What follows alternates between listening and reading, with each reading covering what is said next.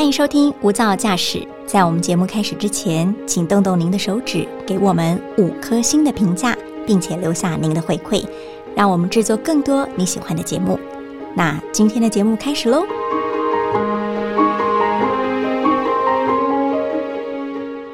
您好，欢迎收听大爱电视、大爱新闻所直播的 Podcast《无噪驾驶一百种看世界的眼光》单元。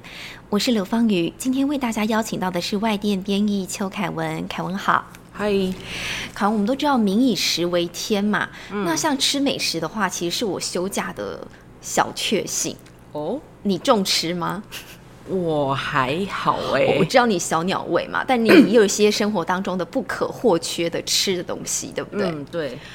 但是我们在讨论这个的时候，其实偏偏这世界上刚好还有很多人，他们是连吃饭都成问题了，更别说要吃美食了。其实就算是一个老问题了啊，就要从二零一零到二零一二年那一年那一波的粮食危机来说起，也就是阿拉伯之春革命引发的粮食危机。大家那时候就吵过一轮了，主要就是因为疫情夹杂了战争，又夹杂了粮食能源危机。现在我们要讨论的就是。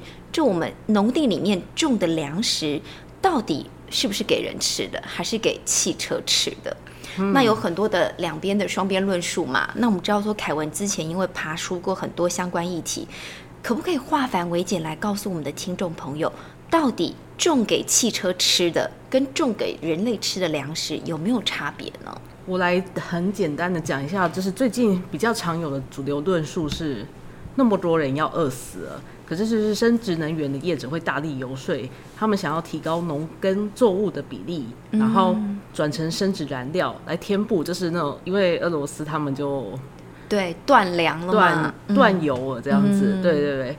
然后就是这样子的话，大家直觉就会觉得说，哈，你这样子去避免高油价，可是就是不是大家都开车，可是大家都要吃东西，是。这样子很不道德，是。乍听之下也是很有道理。可是就是因为我那时候看到的时候，我总觉得就是有点怪怪的。对，我记得你一直跟我说你觉得怪怪的。对，然后所以我就去把原本那篇智库的文章挖出来，然后重复读了好几次。先要厘清的是几个那个就是我们常听到，可是会觉得哎这什么东西的那个能源。第一个是生物质量 （biomass），它是一个就是最大的集合，就是说像木屑啊、那个农作啊、厨余啊，甚至是动物的尸体呢。反正这是有机体可以拿来转放的，就是转成能量的，就是生物质量。那我不能把它等于生殖燃料，不能哦，因为生物质量它接下来它发出来的又又可以分成两种，第一个是生殖电能 （bio power），嗯，你听到 power 就知道吗？嗯，发电，发电，嗯，对。第二个就是这一次的争议主角，就是生殖燃料 （biofuels）。对，然后我们听到燃料，我们就知道，OK，它就是转变成燃料，然后主要是用在运输，然后目前主要是使用液态，它下面又有分成乙醇跟丁醇，我们常讲的就是叫做生殖酒精，然后还有另外一个叫做生殖柴油，是。哦，我觉得这好复杂哦！我刚才听了，其实有点五飒飒的，可不可以再进一步来跟我们讲清楚？其实我觉得听众朋友或许跟我一样，会想要知道的是，那我农地里面种的，我到底是拿来吃，还是拿来给汽车，还是可以混用吗？对，基本上呢，就是我们都知道是有混合车嘛，对，这是一个。然后再来的话，我们直接跳回来，就是那个就是食物跟燃料的问题。嗯，我觉得这是第一个，这个这一篇报告让我觉得很。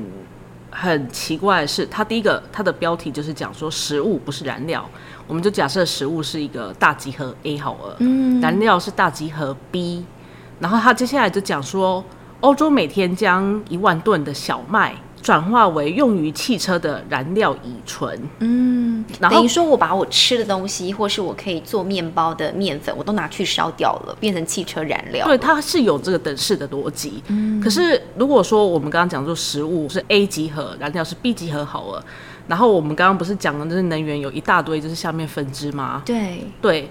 然后我们当然知道食物跟小麦还是有一个差距，所以我们就假设小麦是第二层好了，子集合。然后再来的话，他说转化为用于汽车的燃料乙醇。那这样子的话，我们就以就是能源是最大宗集合 B 好了。它下面有化石燃料，有生殖燃料，生质燃料，其中有一种是燃料乙醇，嗯哼，所以我们可以假设燃料乙醇是第三层了，嗯哼，那我们就看到一个很奇怪的东西，就是哎，怎么会变成说小麦是第二层的，跟第三层的画上等式了呢？那我就比较好奇了哈，好比像是我会觉得说，比如说小麦、玉米、大麦。或是一些油菜籽、向日葵等等，我们是可以拿来吃的。它同样也可以拿来当做生殖的燃料的原料吗？对。那彼此的区分在哪里？哦，这个的话呢，真的是有一点点，就是我也是找了好一阵子，嗯，然后后来幸好就是德国之声有一篇报道，对，然后它里面就真的去访问那些农民，然后其实呢，拿去做成生殖燃料的，通常都是干旱，不然就是下太多雨了。然后就没办法做面粉的小麦，就是品质比较差的，是不是？对啊，你想要做成面粉也没办法做这样子。然后那一位农民他的说法是占了他的总产量的约百分之二十，也不少啊，哈。是没错，因为你想想看，就是可以做成面粉的精致小麦，当然是赚最多啊。它的那个成本高，但它的利润也比较高。对，然后呢，他就说了，他卖小麦的顺序是先面粉，再来是饲料。再才是生殖燃料哦，还有一个对对对，还有一个是饲料用的一些粮食作物。对，所以说是是农作转成生殖燃料呢，基本上是他们一个降，就是降低损失的方式啦。是，所以我不能像我们刚才说那篇智库的报道，好像不能把直接把我们吃的小麦，然后变成汽车燃料，其实中间不是完全等号的。对对对，嗯，然后就是所以说，当然就是。缺能源的大环境的话，你这样子的话不适合做人吃的，你拿去做成生质燃料，我可以减少一点损失。是，可是现在也是大缺粮时代，那当然大家还是会比较希望就是种出那可以给人吃的最好啊。但我好奇的是，当初我们爬书的这个智库呢，其实它也是有有口碑的哦，它为什么可以去做一个这样的一个等号呢？其实我觉得这是一个话术的问题啦，对。然后，因为毕竟你是智库，你要引起一些人的注意，然后你平常老百姓的注意，对，你要去吸引说服政策决策者。然后，可是问题是，就是很多时候呢，我们看到那个标题，然后看到下面的等式，就得到结论了。那其实他如果他这样子，他想要吸引越来越多的，不管是政府的决策者，还是一般的民间团体，或是一般的民众，能够去重视，用他这句话引进去重视看它里面的内容，他要主打的是什么呢？其实呢，我觉得他要谈的是农地资源争夺的问题。嗯，对，就是农地争夺，他这样引起这个兴趣，他是想要扩大哪方面的关注？那个农地资源争夺的问题的话，我觉得就是要看到智库提出的第二个论点。他有说到说，要生产足以替代俄罗斯进口石油的生殖燃料，需要欧盟加英国，他们大概百分之六十八或者百分之一百一十七，就是超额的农用地这样子。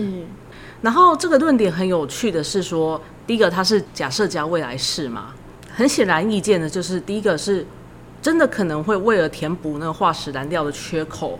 去大幅增产那个生殖燃料吗？然后刚刚我们提到的，就是德国之声的农民立场，它是不太可能的，因为它降利润其实变薄了。对，它其实变薄，除非你有很强的那种政府奖励政策。然后政策有可能变吗？把德国的那个政府整体的能源数据呢挖出来看，然后呢就发现了几个很有趣的现象。第一个就是生殖燃料，它在二零零七年是取代了约百分之十的化石燃料，可是之后呢比例就下降了，然后就稳定维持在百分之五到六。为什么会下降走回头路呢？其实那是因为就是现在我们都说哦那个混合车什么的嘛，然后混合是一个趋势，当然的话。他们的重点也是转向混合燃料了。嗯，对，等于说我就算用生殖燃料，我还是会用传统的汽柴油啦。对啊，对啊，因为大家都知道嘛，鸡蛋不能放在同一个篮子里啊，管你是用哪一个，你你一下子这个没了，那个没了，都是很很可怕的事情。是。然后呢，燃料乙醇，所以我们刚刚讲到说它已经下降，所以它现在是稳定取代约百分之四的化石燃料。嗯，那近年来燃料乙醇它的发展也是有所变化的。我们刚刚在那里讲了一大堆，哦，这是食物，不是燃料什么的。是，对，主要是属于第二代的，现在已经进入第三代发展，就是以木质纤维取代糖类。嗯，可不可以呃大概讲一下，比如说木质纤维有哪些，糖类有哪些？糖类就是我们刚刚常听到的，比如说甘蔗啊，还有淀粉，就是那种真的是可以变成热量可以吃。人可以吃的米，对人可以吃的呃什么什么小麦、玉米等等。对对对对对，啊，木质纤维的话，就是比如说，其实木屑那些东西啊，也是人不。吃的啦。对啊，对，你要你要吃树皮吗？哎，嗯，某某某些特定的地方啦哈，但是一般人不太会去吃啦哈。对啊，对啊。好，所以说可食用作物拿去喂车的话呢，我们长期看来，我们可以说它是稳定，甚至是一个下降的趋势。嗯哼。然后我们也可以观察到，欧盟它最近是基于生态考量，所以它已经开始禁止像棕榈油啊、大豆油转生殖燃料了。是，所以说，因应粮食危机，农耕作物转生物质料的上限呢，欧盟也有寄出，所以这个短期内是缩减的。